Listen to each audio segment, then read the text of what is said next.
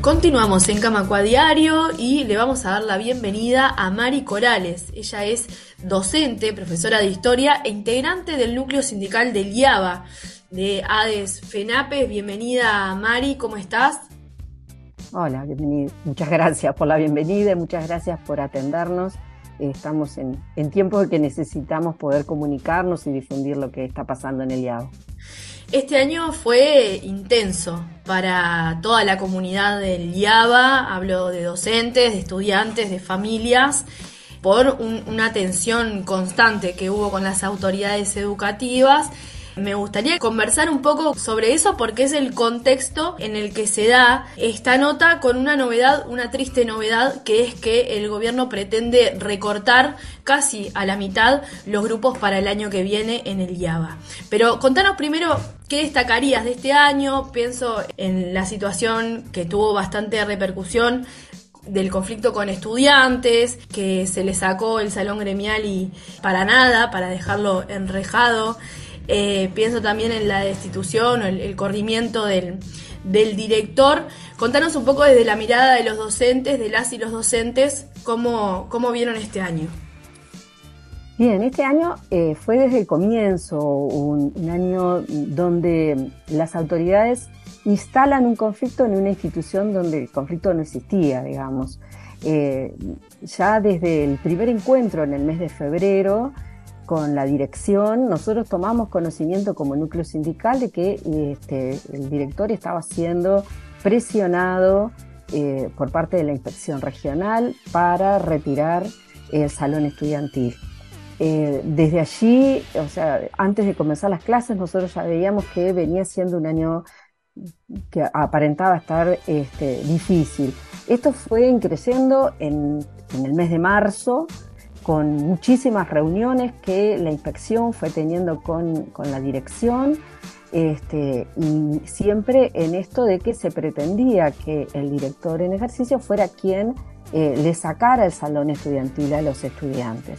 Los motivos en principio eh, fueron cambiando, decían este, por momentos de que estaba sucio, después este, salió todo este tema de la rampa, este, que nosotros intentamos de múltiples maneras dar cuenta de que era un argumento que no se sostenía, porque el liceo sí tenía rampa y hacía nosotros varios años. Cuando digo nosotros son los colectivos en general, tanto los estudiantes como los docentes sindicalizados y, no sindicalizados, la sala docente, todos veníamos reclamando eh, que se arreglara el ascensor, que era el, conjunto de juego rampa-ascensor, digamos, lo que permitía la accesibilidad y lo veníamos reclamando hace mucho tiempo.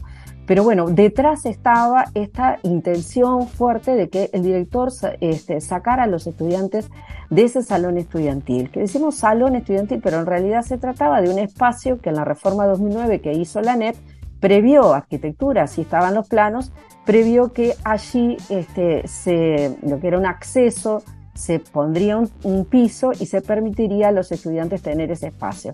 Porque después de muchísimas décadas, la, este, reforma edilicia permitía el, la apertura de las puertas por rodó, que era el espacio que funcionaba como espacio estudiantil. Eso es, bueno, como anecdotario, digamos. Eh, desde allí en adelante, el autoritarismo ha sido cada vez más. Al director se lo termina eh, separando de su cargo acusado de insubordinación, aplicándole una medida del 79 eh, se lo separa del cargo, se le retiene el 50% del salario, pasa ya los seis meses eh, que prevé la normativa para esas medidas cautelares y el director no es restituido a su cargo, sino que se lo manda a una dependencia administrativa. Y previamente, este, los abogados del director logran que Codicen este, separe de este caso a la directora general secundaria por prejuzgamiento en la prensa, o sea, ha sido en ese sentido muy intenso. Pero paralelamente a todo esto, nosotros los que sí seguimos trabajando en el IABA, hemos estado viviendo una intervención. Allí se establecieron dos inspectoras este, y el liceo quedó eh, bajo investigación, los docentes también estamos siendo investigados y realmente es una cotidiana de muchísima hostilidad, persecución, donde sabemos que este, permanentemente todo genera nuevas partes, notas, expedientes, hemos intentado múltiples formas de diálogo, porque realmente los profesores, los estudiantes y también las familias seguimos creyendo en la educación y en el diálogo. No hay otro lugar desde donde eh, trabajar en la educación. Pero eh, es, no, no, encontramos eco en las autoridades. Las autoridades rompen el diálogo. Entonces, como hay algo que no nos cierra, que no podemos entender, cómo autoridades de la enseñanza cortan el diálogo. ¿Es posible enseñar o dirigir instituciones educativas sin diálogo, nosotros no lo conseguimos. Eh, y así ha sido un año en el que hemos tomado muchas medidas, desde cantar en los recreos a ocupar, o sea, a dar un abrazo al IABA, bueno, a hacer notas, a todo lo que a nuestro alcance. Hemos estado en las cuatro veces, fuimos a instancias del Ministerio de Trabajo y no logramos que Códice se presentara. Este, bueno, finalmente eh, ahora nos enteramos de casualidad, porque no hay ninguna comunicación oficial, que el IABA este, para el año 2024 pierde el 43% de los grupos. Y ese 43% de los grupos implica dos cosas muy importantes. Por un lado, que se sacan todos los grupos de cuarto año, o sea que se cierra el acceso al liceo. Y por otro lado, que se saca el proyecto de estudiantes sordos que funciona allí desde el año 99.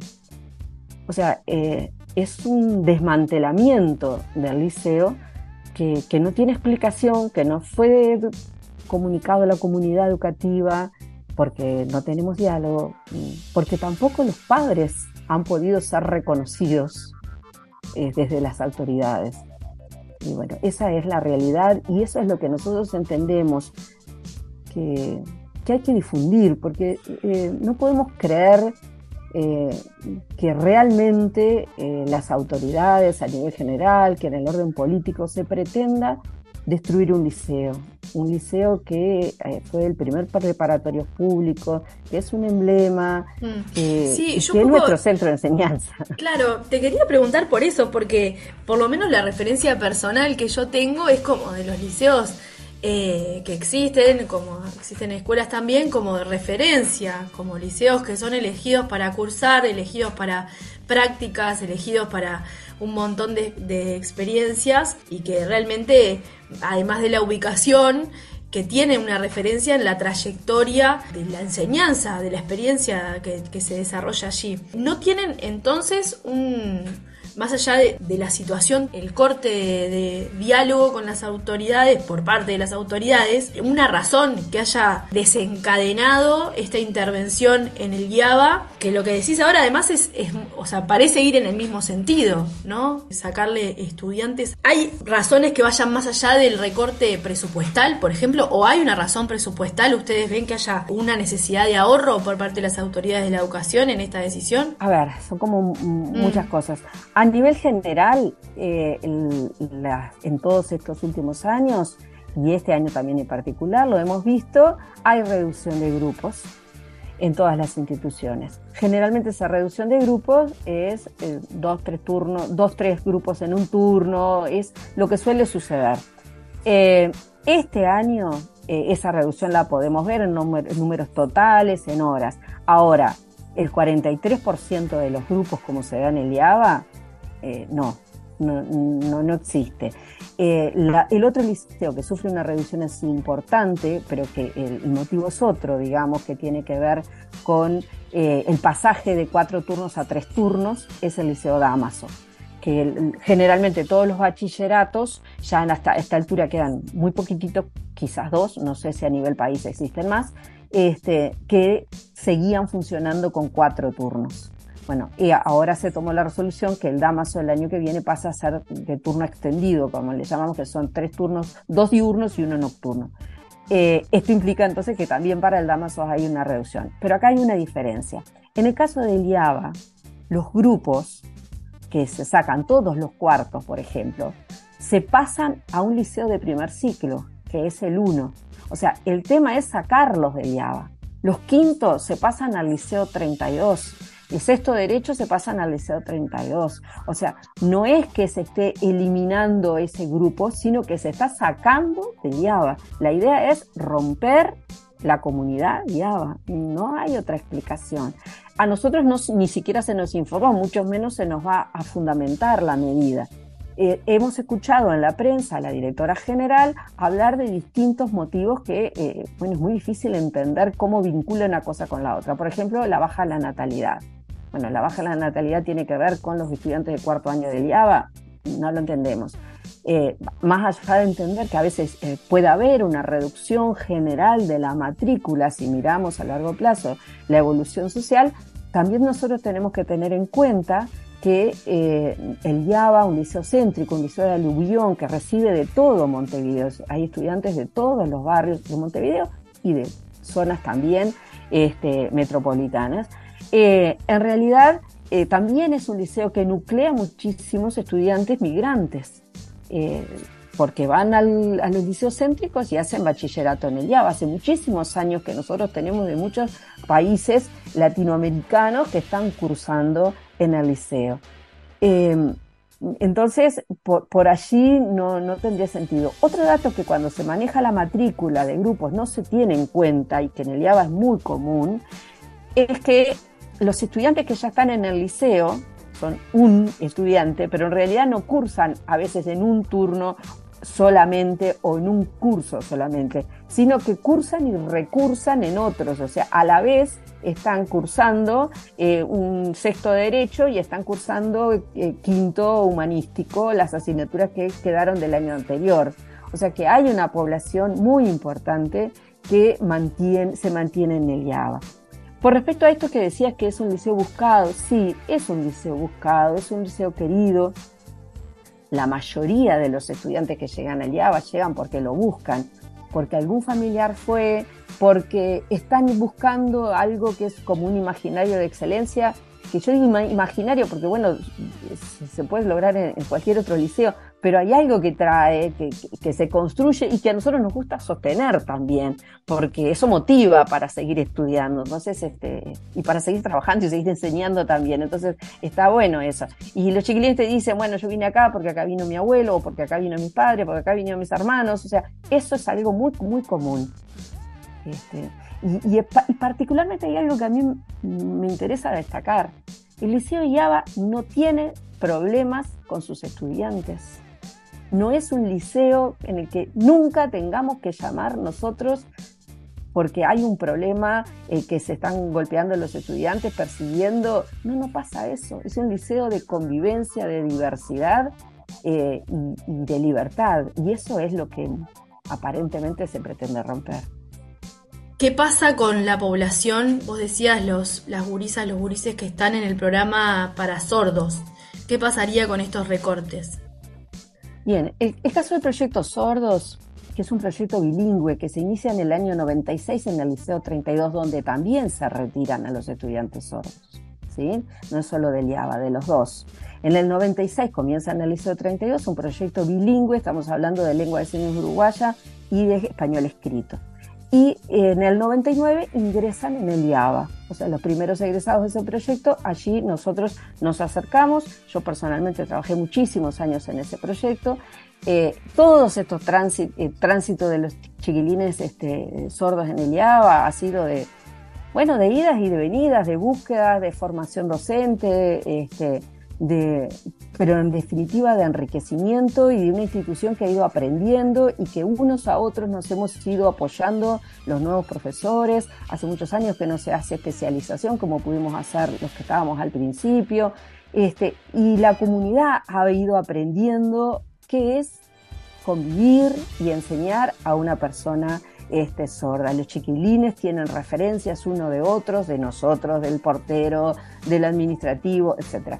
Sobre este proyecto nosotros venimos reclamando también hace años, venimos reclamando que se ha ido perdiendo ganancias que tenían, horas de coordinación de los docentes, se han ido perdiendo el intérprete institucional, que es fundamental, que es un intérprete de lengua de señas que está a disposición del estudiante sordo y de los docentes de, la comunidad para poder trabajar por fuera de la, del aula para poder comunicar lo que sea necesario. Esa figura se retiró ya hace dos años, la venimos reclamando. Las intérpretes de lengua de señas vienen reclamando hace tiempo lo que es su evaluación, su ordenamiento.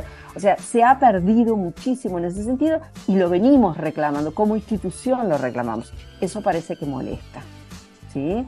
Entonces, eh, lo de fondo de estar de este proyecto era la inclusión los estudiantes tienen hasta cuarto el aula exclusiva y a partir de quinto y sexto tienen una parte de asignaturas que trabajan en forma exclusiva. Exclusiva quiere decir solo personas sordas e integradas en las otras asignaturas. Entonces, eh, efectivamente para ellos, ellos sienten pertenencia, se ha construido pertenencia, es su lugar. El IABA es su lugar como el 32 es su lugar. Entonces, lo retiran a, estos dos este, liceos del proyecto y los mandan a liceos de adultos. Entonces tú imagínate, los chicos que están en la escuela de sordos van a egresar y no van a ir al liceo 32, van a ir al liceo 27, que es un liceo de adultos que no tiene ninguna experiencia respecto de este proyecto y que además tiene otra población, tiene una población que por algún motivo, distintas razones, distintos motivos, eh, extra edad, que este, encontraron en el liceo 27 otras formas de trabajo que nada tiene que ver con la inclusión a los estudiantes sordos. Entonces, eh, bueno, pareciera, bueno, si el IABA es un lugar, o el Liceo 32 es un lugar donde hay comunidad para reclamar respecto de esto, saquémoslo de acá, vamos a mandarlo a otro lado. Entonces, es, es muy violento, es muy, muy violento pensar cómo se destruye. Eh, esto es destruir años y años y años de trabajo. Eh, y nos duele, la verdad nos duele y no estamos dispuestos a quedarnos callados y, eso molesta, pero nosotros queremos seguir resistiendo, queremos seguir eh, construyendo y recuperar lo que fue eh, en Yava, en tranquilidad. Hemos seguido trabajando este año con todo el conflicto. Es muy difícil, ha sido muy difícil para los estudiantes, ha sido muy difícil también para nosotros. Y ha sido tan difícil para los padres que ni siquiera han sido reconocidos como APAL. Sin duda. Vos hablabas recién de la sala de profesores, ¿no? Como también eh, comunidad más allá de los docentes sindicalizados, también los no sindicalizados. ¿Qué es lo que se está hablando? ¿Qué es lo que se está conversando entre docentes del IABA a propósito de esta medida? Bueno, la verdad es que para muchos lo primero que se pensó, ah, no, es un error, se olvidaron de ponerlos. La gente no lo puede creer. Entonces, la primera etapa fue comunicarle a los compañeros, no compañeros, no es un error. Nadie se olvidó de subir un archivo, no, los están sacando. Eh, y, la, verdad es que a la gente le cuesta creer, porque eh, nosotros, muchos de nosotros, no todos, porque hay muchos jóvenes también, pero muchos de nosotros hace más de 25 años que trabajamos en el IABA, que sentimos, realmente sentimos que es nuestra casa, que es este, que hemos podido construir allí pertenencia, identidad, comunidad, todo lo que desde los discursos y desde los documentos también estas autoridades dicen. Bueno, acá nosotros lo tenemos, sin duda lo tenemos. Entonces, bueno, eh, desde, salir del asombro, empezar a tomar medidas la, gente empieza a decir, bueno, ¿qué hacemos? Y lo primero que dijimos, bueno, vamos a difundir, vamos a intentar una reunión con Codicen. La habíamos, se nos había dicho que se nos iba a atender el jueves pasado. Después no sabemos qué pasó, no nos convocaron. Eh, eh, ahora eh, dijimos, bueno, vamos hacia, hacia el Parlamento. Estamos hoy, este, un grupo de estudiantes, padres y, docentes estuvieron en la Comisión de Educación del Senado. Vamos a ir a este, Comisión de, Derechos Humanos, vamos a seguir, no sé, hablando con la gente, buscando apoyo, tratando de revertir, porque lamentablemente con las autoridades de secundaria no podemos hablar, porque además son quienes nos han denunciado, quienes han formulado una cantidad de denuncias que no sabemos qué dicen, porque nunca se nos ha dado vista, pero sí sabemos que de folio tal a tal en determinados expedientes están las denuncias contra el cuerpo docente. Entonces, eh, nosotros necesitamos interlocutores que estén dispuestos a construir y, no los estamos encontrando, lamentablemente. Estamos conversando con Mari Corales, profe, profesora de historia, integrante del núcleo sindical del IABA, a propósito de esta medida que están tomando las autoridades de la educación de recortar los grupos en un 43% para el año que viene y en un contexto de muchísima, muchísimo conflicto y muchísima opresión también y de obstrucción, como veníamos conversando, del curso normal de un año lectivo. Mari, yo te quiero agradecer un montón todo esto que nos estuviste contando. Por supuesto que vamos a estar atentas y atentos a lo que ocurra en el liceo. Simplemente este, preguntarte si hay alguna convocatoria, algo que podamos en principio dejarle a quienes estén escuchando esta nota como para seguir este tema y no dejar solo el YABA. Pienso que debe haber mucha gente que, que debe tener familiares, hijos, hijas, sobrinos en el YABA o que incluso hayan cursado y se estén enterando ahora de esta medida. Bueno, sí, eh, mañana martes a las 18 horas eh, sabemos que hay una convocatoria de ex estudiantes del IABA que van a realizar una asamblea en, la escalera del liceo. Este, vamos a, estar allí presentes para recibirlo y es, una convocatoria abierta. Este, y eso es, este, es importantísimo y tratemos de, estar todos los que se puedan. Después, desde el punto de vista sindical, eh, nosotros el miércoles tenemos un paro votado en asamblea con ocupación, que también siempre en estas instancias es importantísimo estar acompañados, este, poder este, este, explicarle, hablar con, todos los que se acercan. Este, y el viernes hay una nueva instancia de, de paro de ADES Montevideo con ocupación este, en este caso, eh, eh, esto te lo estoy diciendo de memoria y lo tendríamos que reafirmar después, pero estoy casi segura que el miércoles es en el IABA y el viernes es en, el Damaso. Este, y nosotros seguimos eh, con esta ronda que estamos haciendo de, prensa, de, los parlamentarios, insistiendo con Codicen para que nos reciba. Este, y bueno, cualquier este, apoyo es bienvenido. Muy bien, como decíamos, estaremos atentas y atentos desde Radio Camacuá para, para seguir este tema. Mari Corales, muchas gracias de nuevo por estos minutos. Chao, chao. Gracias. Camacuá Diario, un resumen informativo para terminar el día.